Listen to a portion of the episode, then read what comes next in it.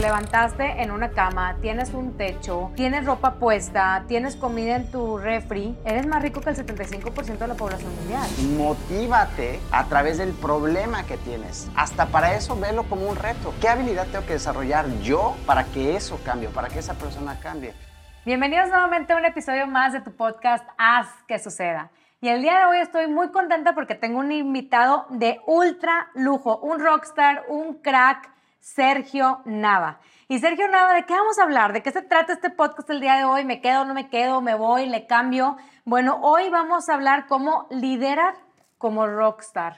Y vamos a estar viendo diferentes etapas, inclusive, qué es lo que tienes que hacer. ¿Cómo liderar como rockstar? ¿Cómo que un líder es un rockstar? Claro que sí. Ahorita vamos a explicarles cómo. Sergio, ¿cómo estás? Muy bien, encantado de estar contigo. Ya nos debíamos la, la plática. Ya. Me encanta y conecto mucho con, con, tu contenido, con tu visión. Y dije, pues claro que, que es un placer estar aquí. Es un honor, un honor, no un placer, es un honor estar contigo. Al contrario, Sergio, no, es mutuo, ya sabes, este, la admiración es mutua y más conocer gente que está en este mismo medio, que hablamos el mismo idioma.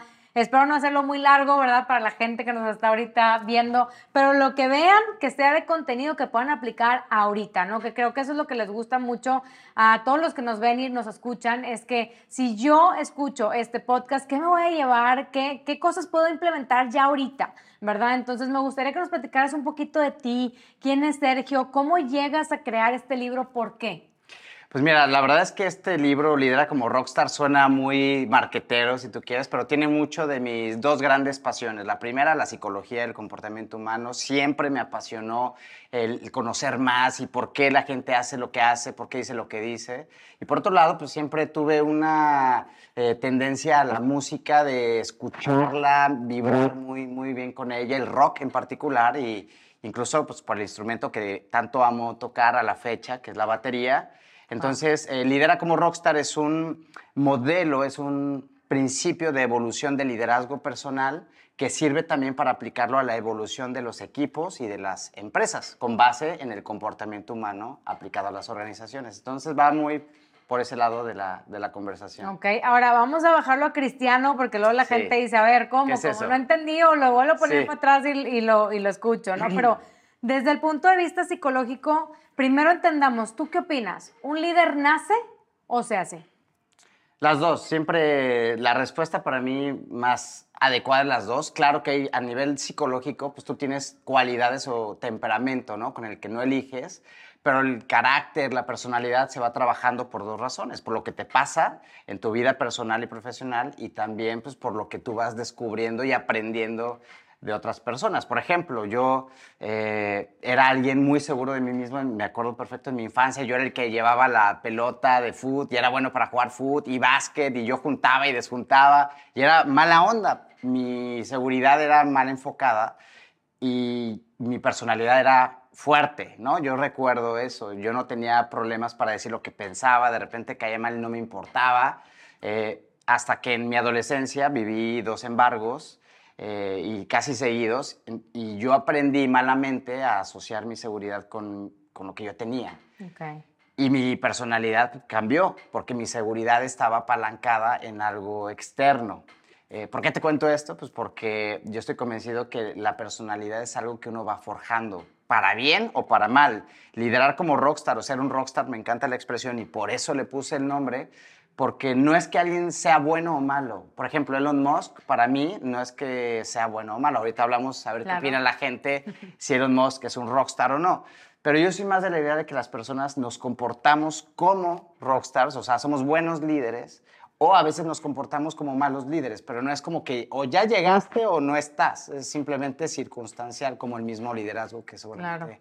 Y fíjate, ahorita está. quiero agarrar unas cosas que dijiste. Primero, qué importante es el no apalancar tu seguridad, ¿verdad? En cosas externas o materiales que las puedes eh, de la noche a la mañana perder, ¿verdad? O sea, más si son temas físicos y todo esto, ni siquiera títulos, ¿verdad? O sea, porque no creo que un rockstar tenga que hacerle, o sea, un líder no es nada más la persona que tiene gente a su cargo. Yo creo que desde un practicante, alguien que va empezando su carrera, también puede ser un rockstar y también puede ser un líder, ¿no? Y un líder que puede eh, inyectar cosas positivas a la organización o un líder que puede inyectar cosas negativas a la organización. Creo que tenemos las dos cosas. A mí me gustaría entender, primero que nos platiques un poquito eso de de cómo es que descubriste o sea, cómo, cómo fue esa transformación contigo. Yo sé que la tocaste muy por encima, pero sí me gustaría conocerla porque creo que eso es clave para, para entender. Y para mucha gente que ahorita se siente a lo mejor este, tocado y hecho por Dios, ¿verdad? Que digas,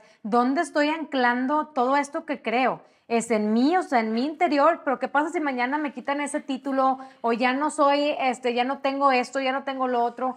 ¿Quién, quién es Sergio? ¿Quién es Dora al final de cuentas? ¿No? O sea, ¿cómo, cómo entraste esa introspección? Sí, eh, justo con lo que te platico, yo estoy convencido de que el liderazgo no es título, el liderazgo es vínculo. Cuando, tú, cuando tu seguridad va conforme a lo que tú estudiaste, lo que tú eres, a, tu puesto, a lo grande o pequeño de la oficina, estás apalancando tu seguridad en cosas superficiales, efímeras y que no van a generar impacto. Si tú tienes un buen título, tienes una carrera y estudié en Harvard, ¿no? Eh, claro que sí impones impacto, eso genera respeto, pero no, no genera admiración, no genera inspiración, no genera influencia. Si tú y yo queremos ser un líder o cualquiera que quiera liderar como rockstar, no desde el ego, de hecho es lo que estoy trabajando porque entendemos rockstar como el ególatra, egocéntrico, no, rockstar ahorita lo profundizamos más, un rockstar en general es alguien que agrega valor no desde el título y su seguridad va más conforme genera esas conexiones profundas desde el vínculo, cuando el líder no es transaccional, sino es relacional. La relación es la base para dar los resultados. Y un líder que no entiende esto, que hay todavía muchos líderes que siguen operando bajo este paradigma de años, que nos han mentido por muchos años, pues la verdad es que no están roqueando en el escenario de hoy. El escenario de hoy es totalmente distinto a lo que nos vinieron diciendo hace algunos años. Claro. Sí, totalmente. Y creo que esa, esas, eh, a veces hay que desaprender para aprender, que decimos aquí mucho en donde la gente se quedó como que yo soy el jefe y a mí me hacen caso y aunque yo me equivoque, inclusive no pido perdón, ¿verdad? O sea, al contrario, y yo soy autoritario y que todo el mundo me vea como el fuerte o la fuerte, ¿verdad? Este, yo no, y, me llama la atención porque hasta hoy en día ves que existen ese tipo de personas, ves que existen esos líderes, ¿no? Y deja tú, lo peor del caso es que no solamente están haciendo un daño a la organización, la gente que tienen a su cargo luego se la cree. Luego se creen de que, oye, pues a lo mejor no soy nadie, a lo mejor no soy nada, a lo mejor no valgo. A lo mejor sí es cierto que, este, pues que, que, no sé hacer las cosas o algo porque me hacen sentir mal. ¿Cómo liderar, o sea, cómo, o cómo lidiar con ese tipo de personas, verdad? Y que no me afecte porque he escuchado muchos casos y me han llegado casos que me dicen, es que ahora yo me sentía perdida o perdido porque yo pensé que, pues que no servía para nada porque tenía un, jefe tan tóxico este, y al contrario, tengo historias de éxito donde, no, hombre, eh, esta persona me ayudó y me impulsó y hasta me abrió las puertas y me hizo esto y me hizo lo otro.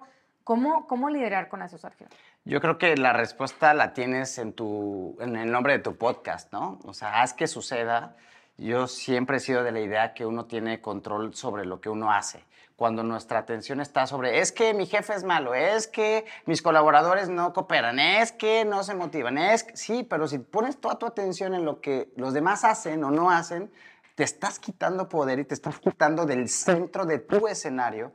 Entonces lo que yo sugeriría es, bueno, preguntarte primero, bueno, ¿y qué puedo hacer yo para que mi relación con mi jefe cambie? En lugar de estarme quejando, mejor esa energía que le estás metiendo, regrésate y le dices, bueno, ¿qué puedo hacer? ¿Qué, qué, desafío me representa esto y qué voy a aprender en el proceso? O sea, motívate a través del problema que tienes. Creemos que para crecer hay que estudiar. Para crecer no hay que estudiar nada más. Para crecer hay que tomar los conflictos que tenemos como un jefe tóxico o como un colaborador este, que está de free rider, como le conocen, que pues, ni hace nada, ni picha, ni cacha, ni deja, ni deja batear, no lo puedes correr, pero tampoco este, te aporta mucho valor. O sea, hasta para eso velo como un reto. ¿Qué puedo hacer yo? ¿Qué, qué habilidad tengo que desarrollar yo? para que eso cambie, para que esa persona cambie.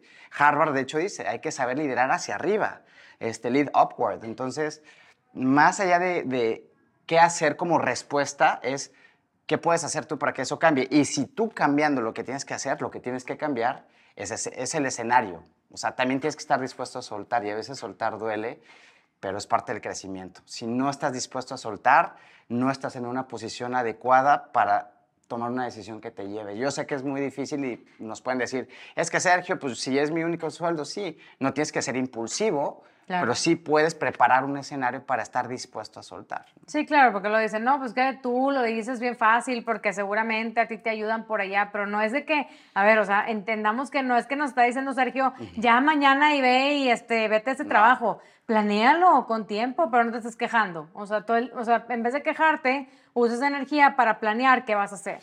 O sea, si ya hiciste algo para poder mejorar o cambiar y no cambia, pues entonces tú muévete, ¿verdad? O sea, y, y, creo que ahorita, hoy en día, hay muchas oportunidades y muchas formas diferentes de trabajar. Creo que también muchas veces no lo vemos porque estamos tan cegados en lo mismo y llevamos tanto tiempo ahí adentro del problema que el, el simple hecho de salirnos a verlo nos cuesta. O reconocerlo inclusive, ¿sabes? O sea, porque quejarnos, para mí, quejarme es como la, la salida más fácil hacer algo es lo más complicado, ¿no? Es como decir, ah, es que yo quisiera hacer ejercicio y quisiera hacer ejercicio, estar todo el tiempo nada más pensando en que quisiera y quisiera y quisiera, pues no, o sea, no quisiera, pues a ver, ¿qué necesito hacer para mañana hacer ejercicio? Yo voy a poner aquí mis tenis y voy a poner esto y voy a poner lo otro para estar ya lista para mañana, que no anda yo buscando y levantarme temprano y voy a poner alarma y me voy a dormir temprano y voy a comer bien, voy a cenar bien. O sea, hay una cadena de cosas que tenemos que hacer previas, ¿no? Entonces, ese tipo de cosas como prepararte, que me encanta, ¿no? Luego también en tu libro mencionas un tipo de líder llamado líder amplificador.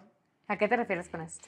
Sí, es una forma de ver el liderazgo. Para mí, o sea, así como hay muchos conceptos de éxito y de liderazgo, para mí un líder es un amplificador porque cuando uno conecta un micrófono, una guitarra, un amplificador, el sonido original se hace más grande.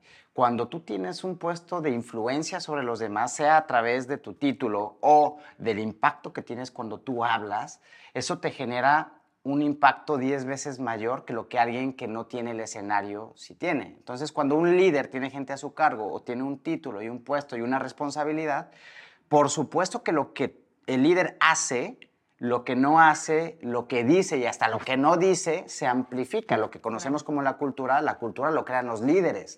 Peter Drucker dice que la, eh, la, estrategia es desayunada por la cultura. Sí, pero ¿quién crea la cultura? Los líderes. Claro. Lo que tú haces en tu empresa con tus líderes impacta por 10 en lo que tú tienes del resto de tus colaboradores. Entonces, el líder amplificador es tomar responsabilidad que lo que tú hagas sí vas a impactar mucho más, porque la gente quiere estar donde tú estás. La gente siempre quiere progresar, es un principio psicológico. Si no progresamos, nos frustramos. Hay más formas de ser felices, pero una de ellas es el progreso, la sensación de progreso. Y cuando uno está en el mundo empresarial, si quiere progresar, quiere el mejor puesto, pero si los que tienen el mejor puesto pues son unos hijos de la fregada, pues ¿qué va a hacer la gente? Ah, ya sé lo que hay que hacer para estar allá. Ah, pues hay que ser un hijo de la fregada. No importa la gente mientras den el resultado. Ah, bueno. Pero también puedes amplificar cosas positivas. Si tú eres un líder que demuestra que pueden hacerse las cosas bien y además cuidando de la gente y que te importe, estás amplificando esa cultura. Entonces el líder amplificador parte de la premisa que tienes una responsabilidad cuando tienes el reflector de, la audiencia y tu audiencia son tus clientes internos, como son los colaboradores, y también hasta proveedores y demás. Claro. Y me encanta lo que dices porque muchas veces este, me han tocado casos en donde llegas a una empresa ¿no? y te dicen de que no, es que no sé qué está pasando, ¿verdad? Este, la gente se nos está yendo, está rotando y no sé qué, y bla, bla oye, ¿estás ahí? De que, oye, ¿me, me permites estar en una junta con ustedes? Pues, eh, sí, claro, pásale.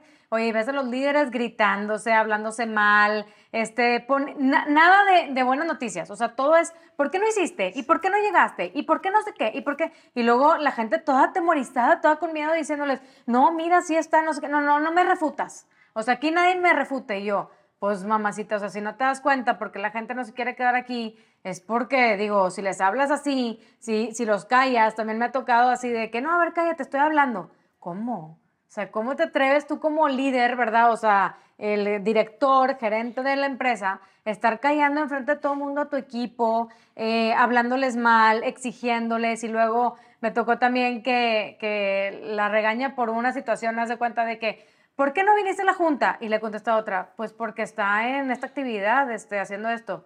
Y, ya no dice nada, ya nada más de que, ay, una disculpa, no, de qué, ah, no sé qué, ¿sabes? Entonces, como que dices tú, Porque sí pasa, Sergio, o sea, y pasa en muchas empresas. Y eso que dijiste ahorita tú, de que quién hace la cultura, porque luego van con recursos humanos y dice que, pues, ¿qué están haciendo en RH? No están contratando bien y no sé qué, y tú de que ya no sé quién traerte, ¿sabes? O sea, ya casi casi estoy buscando a la gente que aguante, se cuenta que, oye, pues a ti te gusta que te traten mal y que te griten y que porque esa es la empresa que vas a venir aquí, ¿sabes? ¿Qué, qué haces en esos casos? Yo creo que tenemos que empezar por tomar mayor conciencia, dejar de echarle la culpa a recursos humanos porque pues siempre la culpa es de recursos humanos y algo que a mí me gusta reforzar cada que puedo porque creo firmemente en esto es que pues la gente entra por recursos humanos, pero a quien le renuncia es al líder. O sea, y, y es más fácil pues apuntarle a recursos humanos o a los demás nuevamente, no nos regresamos la pregunta y no tomamos responsabilidad. Oye, ¿por qué no brilló mi talento? Oye, ¿por qué se fue? ¿qué estoy haciendo yo como líder que no estoy generando más líderes? ¿Qué estoy haciendo yo como líder que se me está yendo la gente? ¿O qué estoy haciendo bien? También hay que aplaudirnos lo, que hacemos bien, pero el, como una semilla, ¿no? Es, es eh, si el, el, colaborador da el resultado y saca el potencial, 80% tuvo que ver con lo que hizo o dejó, o dejó de hacer el líder. ¿no? Eso hablando del, del tema como líder. Algo que me gustaría poner como paréntesis para tu audiencia es que pues puede que no tengamos gente a nuestro cargo, si es que alguien escucha esto, pero también hay un liderazgo personal y cambia la moneda, ¿no? Oye, es que recursos humanos no me pone mi career path, ¿no? Es que no, no sé para dónde voy porque recursos humanos no, no me, mandó al curso. No me mandó al curso. Es que mi líder no... ¿Qué estás haciendo tú para tomar control de tu carrera, de tus proyectos, para desafiarte, para levantar la mano, para ir por más y mejores escenarios? O sea, al final, el tema de liderazgo yo creo que es un tema de responsabilidad personal, ¿no? Y, lo dices en tu podcast. O sea, uno tiene que hacer que suceda. Claro. Y definitivamente, yo creo que si sigues dejando a los demás eh, tomar control de tu vida, pues es como ir en un barco sin rumbo en el mar y a ver a dónde me lleva, ¿no? Este, como te puede llevar a, a cosas muy padres, como te puede llevar a una tormenta, como no sabes, ¿no? Y eso genera estrés, genera incertidumbre, genera eh, mil y un cosas negativas, ¿no? Cy Wakeman estudia el, el, drama que gasta una persona al día en una oficina. Son 2.5 horas de drama por persona por día. Entonces imagínate, y, son 2.5 horas en donde la gente se siente no solamente frustrado, sino miserable y triste. Decir, no, es que Sergio puso la junta porque seguramente sabía que yo iba a salir y que no sé qué. Y son cosas que nos hacemos aquí en la cabeza también, con las que tenemos que lidiar, ¿verdad? Y en vez de ser objetivos de que, oye, a ver, ¿qué fue lo que pasó? Ni siquiera es contra mí. O a lo mejor Sergio ni cuenta se dio que yo ni estaba y él nada más, pues obviamente con las prisas y todo puso la junta, ¿no? Imagínate, o sea, todo el tiempo que se nos va. Sí, o sea, e, es una cultura que yo la resumo siempre como, como, que operan bajo la idea de que el enemigo vive en casa, ¿no? Y el enemigo no siempre vive en casa, el enemigo vive en la casa, pero personal, que es tu cabeza, ¿no? Eh, cuando vemos por dónde viene este, el golpe, la traición, cuando nos estamos cuidando, desde ahí ya estamos, como tú bien dices, no sabía ese dato, se me hace súper interesante. Eh, quemamos energía. Y aparte, ahí te va un complemento de un dato que me sorprende combinando con tu dato, que es la productividad comprobada, pues es, son cuatro horas. O sea, en un lapso laboral de ocho horas, de hecho, una estrategia de productividad es divide tus jornadas laborales de ocho horas diarias, suponiendo que son ocho, visualiza que tienes cuatro horas. En lugar de verte que trabajas de 8 a 4, ¿no? Tus 8 horas, etcétera, eh, velas como si tuvieras cuatro horas productivas, porque es en promedio lo que la gente hace. Pero si te escucho ahorita y son cuatro horas productivas y le quitas el drama, más bien le restas las horas del drama, pues por eso estamos como estamos. Exactamente. Y lo deja tú. ¿Cuántas empresas no están en esa situación en donde van a trabajar, pero cuidándose? de, las, de los demás. Entonces tienes esa cultura también dentro de la empresa en donde estás, híjole, no me vayan a ver y no, que no me vean que yo fui con esta persona y mejor me escondo por acá y déjame le digo a no sé quién. ¿Y eso, y eso quién lo genera? Los de arriba. O sea, ¿por qué? Porque ¿con quién fuiste? A ver, yo soy tu jefe y tú no hablas con quién y tú no te metes con quién sabe quién. Pero luego andan, oye, ¿qué está pasando con nuestra cultura? ¿Por qué estamos así? ¿Por qué no traemos gente? Y hoy con las redes sociales y con todo, pues perdón, pero tú lo sabes perfectamente y a esta gente cuando les hablas y les dices, oye, es para, te estoy buscando para esta vacante, ¿esta es esa empresa? Uy, no, hombre, ya mil amigos han pasado por ahí la verdad es que no me interesa. O sea, ya fíjate, ya es tan importante, o sea, el, el, el, branding que tiene tu empresa dentro, ¿verdad? Y hay gente que diga, no, hombre, y me han dicho, no, hombre, lo que me paguen, la verdad es que no estoy interesado. En esa empresa yo no trabajaría. Entonces, imagínate qué, qué increíble que a lo mejor antes de que, ay, bueno, nadie sabía, nadie se enteraba, y pues hasta que entrabas a la cultura, pues Dios te bendiga y pues ya después buscabas otro trabajo, te ibas, ¿no? Pero hoy en día ya no nos podemos dar ese lujo, al contrario, ¿no? La cosa es que tenemos que abrir los ojos y reconocerlo, como bien dices, ¿no? Porque luego también es más fácil decir, no, pues bueno, al rato se arregla, no, no pasa nada, o es que así hemos sido siempre. O sea, y eso la verdad es que es lo que a mí me preocupa porque uno, siento que estamos haciendo las cosas como siempre las hemos hecho y no cambiamos. Y la otra es este, toda la gente que estamos perjudicando en las empresas, ¿verdad? Que esas personas es un efecto dominó, así como si se van felices y llegan a su casa felices con sus hijos, con su comunidad, con todo. Si llegan destrozados, ¿verdad? Y con el, la cabeza abajo y todo, así van a estar con su familia, con su esposa, con sus hijos, con su comunidad, con todo el mundo, ¿no? Entonces es una responsabilidad grandísima, ¿no? O sea, y desde, por ejemplo, lidiar con, oye, luego nos estamos buscando, no, que las nuevas generaciones y no sé qué así, pero tú como empresa, ¿qué haces para que tus papás, padres de familia, puedan tener tiempo de calidad con los hijos? O programas para mamás flexibles, este, cosas así que al final estás impactando a, a, a, México, a un, o sea, todo, ¿no? No solamente es a tu trabajo, sino si lo ves como algo generacional, puedes impactar no nada más momentáneamente de no, no, es que, pues que si le doy permiso a este, luego todo el mundo va a querer, típico pensamiento, ¿no? En vez de ver el cómo sí, hacer que las cosas sucedan, ¿no? Sí. ¿Qué opinas? Sí, eh, este tema que mencionas conecta con una necesidad que yo creo que tú también lo percibes, la necesidad del bienestar, la necesidad del balance está a tope. Eh, eh, niveles de estrés y de burnout por los cielos. Hoy a gritos la gente pide tener calidad de vida. Hoy a gritos piden las personas tener balance, bienestar, conectar con el propósito. Y tenemos que empezar, para mi gusto, por romper esas falsas creencias. Yo también eh, trato de hacer lo que puedo. Pongo un, un nombre marquetero al libro, lidera como rockstar, pero detrás de eso hay mucha psicología de fondo, que es mi, mi gran pasión, aplicada a las empresas, porque tenemos que entender que el trabajo sí vamos a ser amigos. Y tenemos que entender que la persona no es una fuera del trabajo y otra dentro del trabajo, porque también nos dijeron mucho esas mentiras. Deja fuera de la puerta tus problemas personales. Perdón, pero todo es personal. O sea, desde que te llamas persona, todo es personal. de hecho, yo le llamo la esquizofrenia laboral porque la esquizofrenia desde la psicología tiene que ver con estar divididos. Es, eh, latín es esquizoide. Entonces, alguien esquizofrénico perdió contacto con la realidad, está, por eso es la esquizofrenia, esquizoide. Y si en el trabajo, ¿por cuántos años dijeron? Uno en el trabajo y otro en, la casa. Deja fuera tus problemas y aquí eso. Estás generando personas, líderes esquizofrénicos. Y un líder esquizofrénico, por esencia, no va a generar colaboradores, culturas sanas. Tenemos que entender que necesitamos integridad. Ser íntegros viene de estar integrados. Y digo, si no empezamos por cambiar esa creencia y también que vale la pena conectar.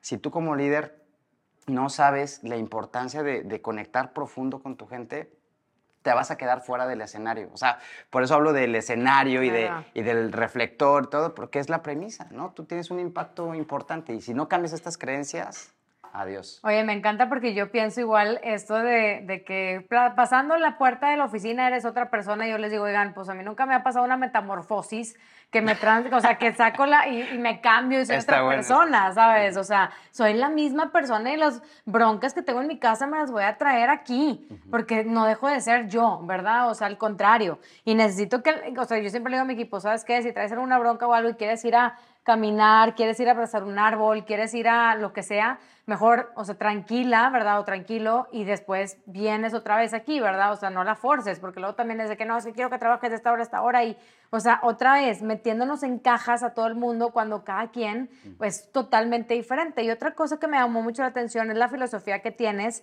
de, de la psicología del liderazgo en cuatro fases, ¿no? El hambre, habilidad, humildad y hermandad. Me encantaría que me platicaras un poquito de eso. Sí, la verdad es que ese es el modelo eh, que he creado a raíz de, obviamente, de la ciencia, de la psicología, pero también mucho del liderazgo y del management. Son procesos pues de evolución natural que tiene que ver con la persona. Hambre es la primera de cuatro Hs que tenemos que vivir a nivel individual, como líderes y como equipos. Hambre es ir por más y mejor. O sea, ahí entra la disrupción, la innovación, las ganas de más, eh, la resiliencia. ¿Por qué? Porque necesitas energía para, para, eso. Y si no tienes hambre, si la gente pierde hambre de, de más, no vas a ser ni resiliente, ni innovador, ni disruptivo, ni vas a tener inteligencia emocional. Entonces, yo hambre lo veo como la primera fase del líder y de los equipos, cuando tienen ganas de hacer las cosas. Y la clave para generar hambre es muy sencilla. Es, si tú como líder no tienes claro con qué sueña tu gente o qué les quita el sueño, no vas a generar hambre o motivación. ¿no? ¿no? me refiero al hambre de hambre, ¿no? De hecho, digo, hay que tener hambre para no morir de hambre. Pero si los líderes no saben de los sueños de su gente, no van a motivar a nadie. Y ese es el primer insumo, la H de hambre. Eh, y las otras, pues sí que te las digo, pero sí, a ver, hambre. Y me encantó, este, y creo que lo primero es eso, ¿no? O sea, y aparte no solamente eso, creo que uno tiene que tener esas ganas, ese willingness, ¿no? Este, y ser accountable, ¿verdad? este, no sé cómo se dice en español, pero ser, este, pues responsable, ¿no? Al final de, de nosotros mismos. La siguiente es habilidad. Habilidad, sí. Digamos que en, el, en la analogía del rockstar, pues tener hambre es que quieres subirte al escenario, ¿no? Quieres un proyecto, quieres más títulos y, avanzar. Pero de nada sirve que tú te subas al escenario, y de hecho en mis conferencias hago una analogía, no le cuenten, por favor, eh, o si van a mis conferencias, háganse los que no saben. Pero yo les pregunto, ¿quién quiere subirse a tocar la batería, pero que nunca haya tocado la batería? ¿no? Entonces, levantan la mano, se suben, pero si no sabes tocar la batería, o sea, es una responsabilidad contigo y con los demás estar a la altura del escenario que tú quieres. Y ahí está la segunda H. No basta con que tengas ganas y tengas mucha ambición, necesitas ser competente en lo que haces. Habilidad es ser competente y ser buena persona. No nada más ser buena persona o ser competente. Esas son dos cosas que tienes que trabajar como, como líder y también como líder de tu vida querer más escenarios y mejores, pero también estar a la altura de ese escenario, porque no vale querer estar ahí que no sepas tocar la guitarra. Vas a aburrir a tu audiencia y no vas a tener nada que compartir. Esa es la segunda H. Oye, y humildad, me encanta. Sí, sí. Platícame. La humildad entra pues en esta parte de saber que no eres suficiente, ¿no? O sea, cuando justo lo veo muchísimo y seguramente lo verás tú también en líderes y equipos que tienen hambre, tienen ganas, estudian, se preparan y como rockstar, ¿qué pasa con la audiencia? Pues te empiezan a aplaudir, ¿no? Es decir, tienes resultados, empiezas a dar el performance. Se la empieza a creer. Ya, sí, y está bien que te la creas, pero, o sea, una cosa es que te aplaudan y te la creas y recibas el aplauso y otra cosa es que pierdas el piso. Claro. Y muchos líderes creen que nomás por unos aplausos y ya se despegaron, ya se fueron. Sí. Entonces dicen, no, a mí nada más comuníquenme de mi director para arriba. A mí no me pongas a los trainees, yo no tengo nada que hablar contigo. Es decir, el ego empieza a, rodear al rockstar o a la rockstar porque creen que ya llegaron. Y la humildad es esa tercera fase del liderazgo donde dices, oye, tengo que entender que aunque sea un trainee o el CEO, lo, escucho y lo escucho con la misma atención y con la misma capacidad de aprender. Te vives como un producto no terminado siempre. Si no tienes humildad, el éxito va a llegar, pero va a ser efímero. Claro. Este, sí, no, y, y me encanta esa parte de humildad, para mí es súper importante porque eso que dices de aprender de todos, ¿no? Este, luego así como de que, ay, no, pues yo no platico con esta persona porque yo estoy en otro nivel o lo que sea, o, ese, o gente que te, que te topas en, en, no sé, cuando vas a comer y te quieres ir a tomar una foto o algo y, no, es que yo estoy muy ocupado, o cosas así como que dices tú, oye, a ver, o sea, todos, todos te hicimos, ¿verdad? Si lo quieres ver de alguna manera, y esa humildad para mí siempre ha sido bien importante, o sea, tener los pies súper en la tierra y sabes otra cosa que, una palabra que yo este, agregaría es la agradecimiento. ¿no? O sea, estar en constante agradecimiento. O sea, cuando uno se levanta y agradece por lo que tiene, ¿verdad? O sea, yo no sé si tú sabías, pero si tú ahorita que nos estás viendo o escuchando y este, te levantaste en una cama, tienes un techo, eh, tienes ropa puesta, tienes comida en tu refri, eres más rico que el 75% de la población mundial. Entonces, y muchas veces lo damos por hecho. ¿no? O sea, decimos, ay, y estamos pensando en otra cosa y de que no, es que yo quisiera y yo esto y yo lo otro y cuando lo tienes quieres más, más, más y nunca hay un límite, nunca hay un hasta aquí de que oye, ya estoy bien, ya tengo suficiente, ya me siento, no, siempre quieres más, más, más. No, otra vez, no está mal, pero sí siento que como todo, creo que deberíamos de saber, ok, yo con esto estoy completo, ¿sabes? O sea, estoy completa y me siento a gusto conmigo mismo sin tener que estar todo el tiempo persiguiendo el hámster, como dicen, ¿no? Y hermandad. Sí, eh, hermandad tiene que ver justo con eso. Si empiezas con hambre, o sea, el hambre tiene que estar, si no, no sale la energía, pero no es lo único y es la fase inicial. Y la cuarta fase o la cuarta H es la hermandad. Con eso se cierra, digamos, un poco el ciclo. Eh, y la hermandad es cuando el líder o el equipo tiene resultados, tiene motivación, tiene energía, es competente, pide feedback, aprende, ¿no? Pero cuando yo les pregunto, oye, ¿y por qué haces lo que haces? Pues es que, pues para tener ese puesto. Oye, ¿y ustedes como equipo por qué hacen lo que hacen? Ah, pues para dar el performance y reinventar este, la estructura que tenemos para tener más eficiencia. Ok, pero si tú me sigues respondiendo cosas como para que yo o para que mi área mejore, está bien, pero te falta la última fase, que es cuando piensas por el todo.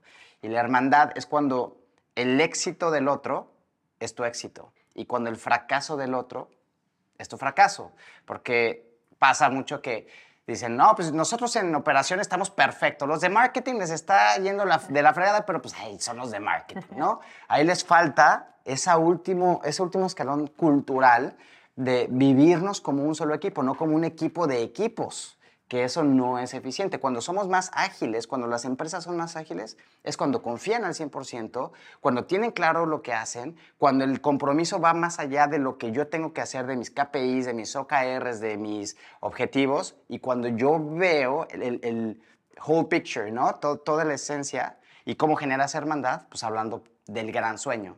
Yo así lo, lo denomino. Empieza por el sueño individual de la gente, pero tienes que estar comunicando y teniendo claro por qué hacemos lo que hacemos, el famoso why, que es el gran sueño. Y cuando hablas de un gran sueño, entonces los equipos es más fácil que se conecten. Pero cuando no hablas como líder del propósito, no estás favoreciendo el escenario para que los equipos empiecen a tener esa sinfonía. Eh, qué interesante porque lo ves desde otra perspectiva, creo que totalmente diferente o a lo mejor, o sea, lo pones de una manera más sencilla de entender. Es mi idea, sí. Este, que, que, y la verdad es que te felicito porque muchas veces eso es, como que no sabemos por dónde empezar o, vemos eh, que es tan complejo porque pues esto no es ir a, comprar una computadora o a, a, agarrar un software nuevo o cosas así, ¿no? O sea, esto es trabajar con personas. Y creo que trabajar con personas se ha vuelto cada vez más complejo porque pues obviamente el ser humano no es nada sencillo. O sea, cada quien está cargando su propia mochila, haciendo sus propias cosas, ¿verdad? Entonces, solamente, o sea, nada más por eso ya lo se vuelve más complejo porque no tienes una receta este pues para cada uno esto no es un cookie cutter verdad o sea esto es de cada una de las personas entonces ¿Cómo, ¿Cómo haces para que, por ejemplo, en una organización que tiene una cultura que a lo mejor eh, se está viendo dañada o perjudicada de alguna manera u otra, eh, para poder empezar? O sea, ¿con qué? Si yo pudiera empezar con una cosa para cambiar la cultura de mi empresa que está teniendo ahorita problemas tóxicos, ¿qué puedo hacer? Yo me iría al paso uno. O sea, la parte más práctica y sencilla es conoce con qué sueña tu gente y qué les quita el sueño. La pregunta más fácil de hacer, pero que a veces le damos menos espacio, que es, ¿cómo estás? ¿Qué opinas? ¿Qué sientes tú? ¿Qué harías tú? O sea, si no tienes contacto con lo que tiene claridad tu gente, no vas a poder reinventar nada. No vas, no vas a poder tener el corazón de tu gente, ni las manos de tu gente, ni la mente de tu gente.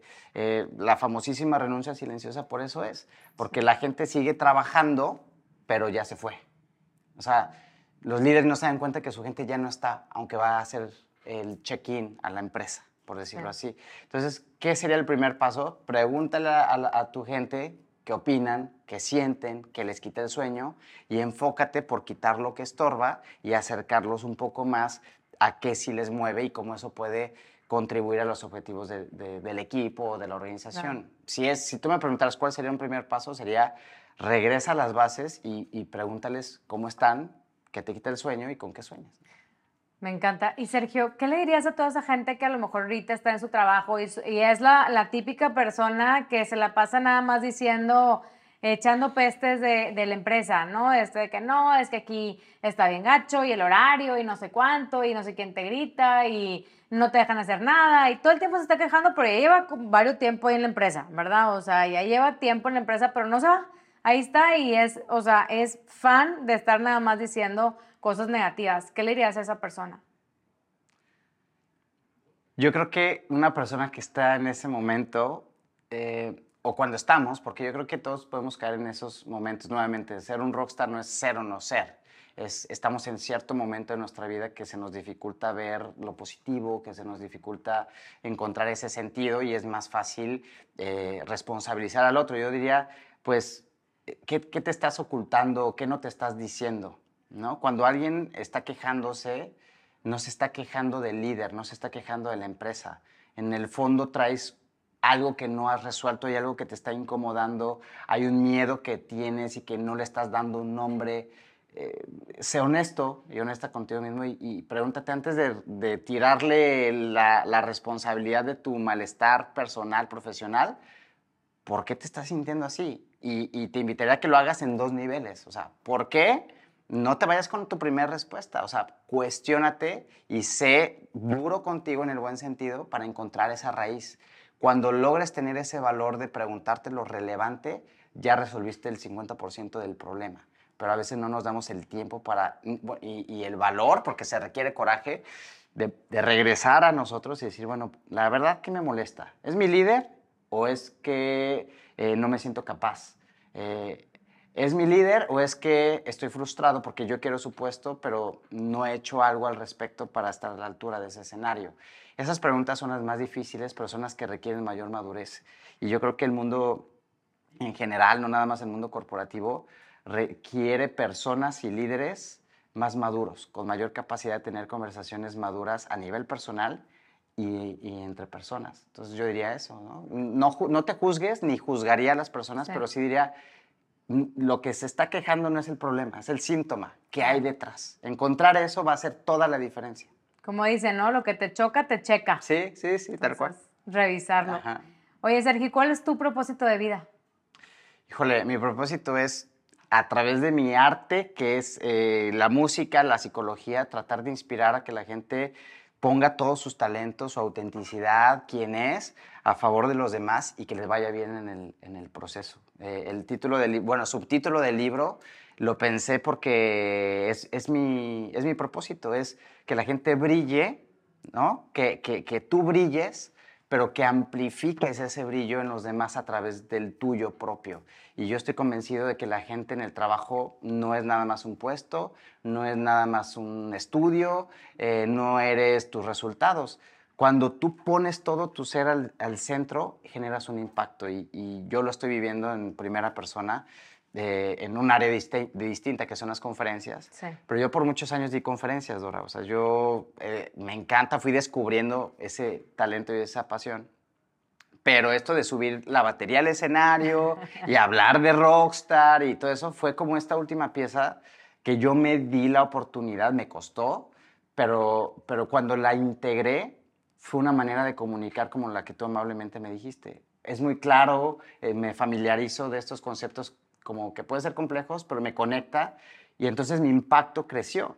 Pero es partiendo de la premisa que no vas a generar esto si no te permite ser auténtico en donde tú estás. Y aceptarte y ponerte al frente es algo que yo quiero que todo el mundo haga porque sé que les va a ir mejor a ellos y a los que les rodean. Claro.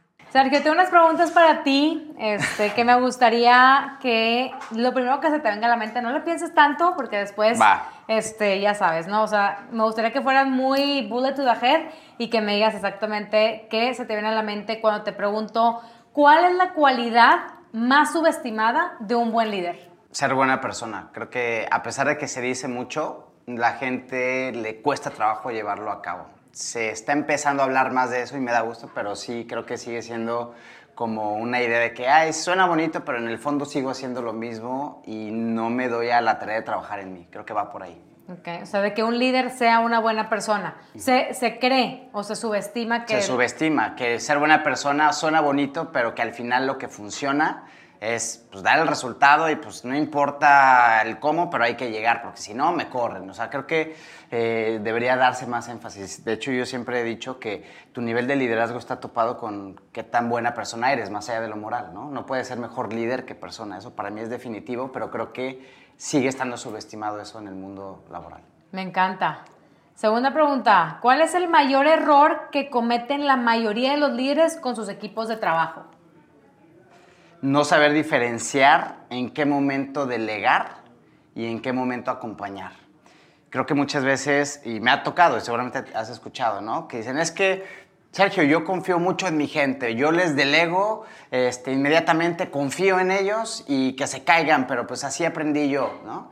Perdón, eso no es delegar, eso es abandonar, ¿no? Y hay otros líderes que dicen, no, mis niños, mis niñas, desde ellos se expresan, acompañan demasiado y no se dan cuenta que tienen que empezar a gestionar por accountability, no por acompañamiento. Creo que calibrar muy bien en qué momento tienes que acompañar, sobre todo cuando es nuevo, y luego ya generas accountability y al revés, que ese timing de saber cuándo dejarlos y soltar, ese es un arte que creo que eh, en la medida en que los líderes sepan encontrar el punto fino, hace toda la diferencia.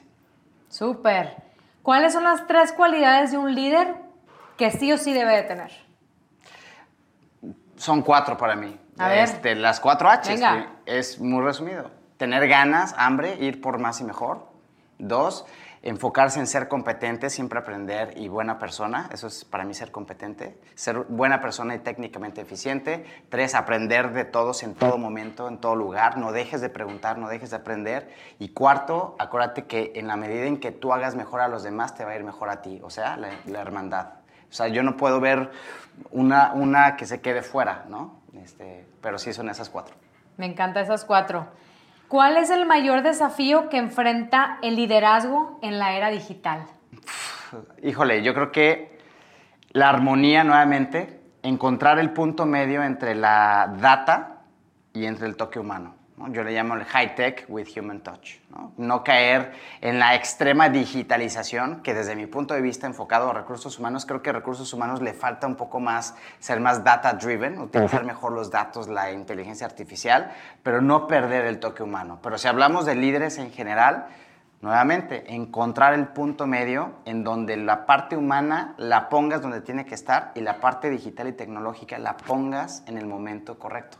Es difícil, estamos en un proceso donde siguen pasando cosas, Sí. pero para mí ahí está, ahí está el juego. ¿Y cómo le harías, por ejemplo, eh, para tener un buen liderazgo de manera remota, para todos esos trabaja- trabajos remotos? Ritmo, yo diría que, hablando de la música, poner ritmo, ¿no? Decir, dentro de mi semana, lo he escuchado como metodologías, ¿no? Lunes de motivación, martes de productividad, miércoles de follow-up, jueves. Y está bien, cada quien su fórmula, pero dentro del ritmo que tú generes, no puedes dejar de tener temas de productividad y temas humanos. Combínalos como se te pegue la gana, como a ti mayor sentido te haga, pero si tú manejas un ritmo, yo creo que te aseguras de cubrir lo, lo- lo relevante. Para mí va por ahí. Súper.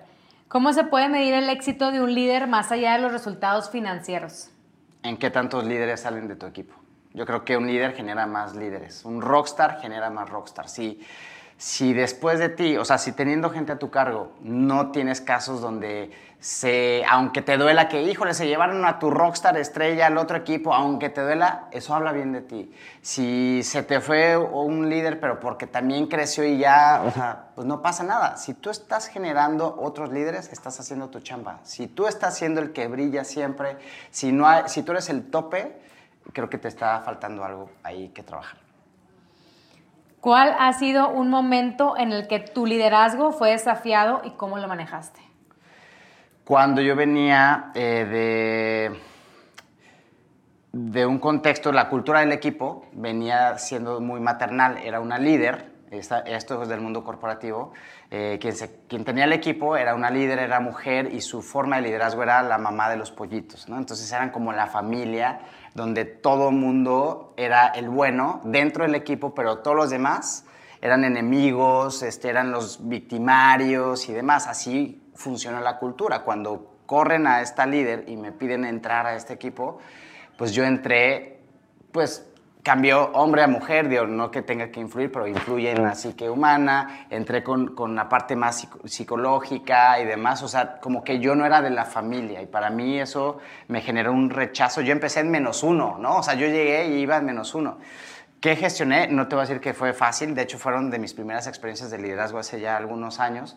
Eh, ¿Qué hice? Pues tratar de conectar con quienes sí se, se dieron la oportunidad de acercarse y a través de ellos también fui comunicando mi visión. No quise forzar las cosas, más bien me apalanqué en estos colaboradores que sí creían en mí, conecté con ellos y poco a poco fui permeando la, cultura. Me costó muchísimo y seguramente líderes lo, lo, hubieran hecho mejor que yo. Eso es lo que yo me acuerdo, pero sí, sí me quedó esa experiencia muy marcada.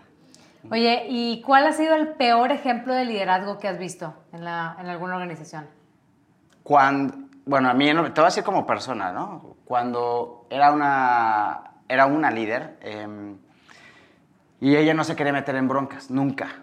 Era la que da bien, ¿no? Entonces, eh, era dura con, conmigo y me exigía, pero cuando yo proponía cosas que sabía que eran buenas, que eran importantes, este, me decía que no y yo sabía que era porque no tenía el coraje de apostarme a mí porque tenía miedo de quedar mal con su líder. Y cuando las cosas salían mal, ella se iba al backstage y ahí sí me ponía al frente.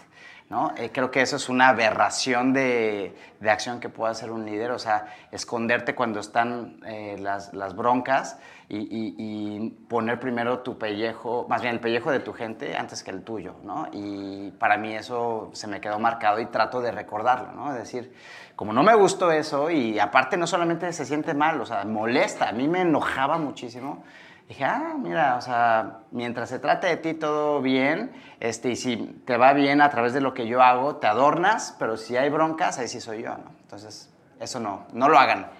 Por favor, no se anden colgando medallas que no son suyas, ¿verdad? Y denle crédito a la gente, porque eso se trata, de que crezcamos todos y que hagamos cada vez cosas más padres, pero solamente lo vamos a lograr teniendo buenos equipos de trabajo. Lo dicen los grandes líderes, Steve Jobs, este, Mike, eh, Mark Zuckerberg, todo el mundo te lo dice, ¿no? O sea, que yo no llegué aquí solo, lo llegué gracias a un equipo de trabajo. Entonces, definitivamente, este, muchísimas gracias, Sergio. Me encanta ese dinamismo y aparte esa pasión con la que lo comentas y lo dices porque sé que te encanta y sé que, que gozas lo que estás haciendo porque ya lo viste, ya lo viviste. Eh, el libro inclusive creo que mucho viene de tu aprendizaje y de tu historia, lo cual lo hace todavía más personal. Entonces te agradezco bastante todas estas enseñanzas y todo esto. Eh, le decimos también eh, sabiduría colectiva, ¿no? Entre más compartimos y más, más conocimiento compartimos, pues mejor, porque no vamos a tener tiempo para cometer los errores que comete todo el mundo, ¿no? Entonces, gracias, gracias, gracias por compartir el conocimiento con todos nosotros. Estoy segura que esto es solo el comienzo de algo muy grande para ti. Seguro que sí, me encantó conectar contigo. Te traje libros, es para ti y con mucho gusto para tu audiencia. Si quieren, este, no sé, hay eh, quien ponga algún comentario, cómo lo resolverían el, tema de un jefe tóxico o líder tóxico, si te parece bien, y a quien tú elijas, les mandamos un libro. Súper, hacemos una rifa. Órale, va, me la. Va. Oye, Sergio, si la gente quiere saber más de ti, ¿dónde te puede encontrar? Sí, en mis redes sociales estoy como Sergio Nava MX, eh, prácticamente ponen eso y con mucho gusto ahí estamos en contacto. Perfecto, Sergio. Pues ha sido un súper placer compartir este podcast contigo. La verdad es que este, creo que dejas a todo mundo con ganas de ya ir a comprar su libro. Cómprenlo, aquí está. ¿Dónde pueden encontrar Recién salido del horno, recién, salido. Literal, apenas está en Amazon hace una semana. Súper. Y hemos tenido muy, muy bonita respuesta. Eh, y sí, búsquenlo ahí como Sergio Nava, lidera como Rockstar en Amazon, está en Kindle o en impresión física. Muchas gracias. Gracias, y...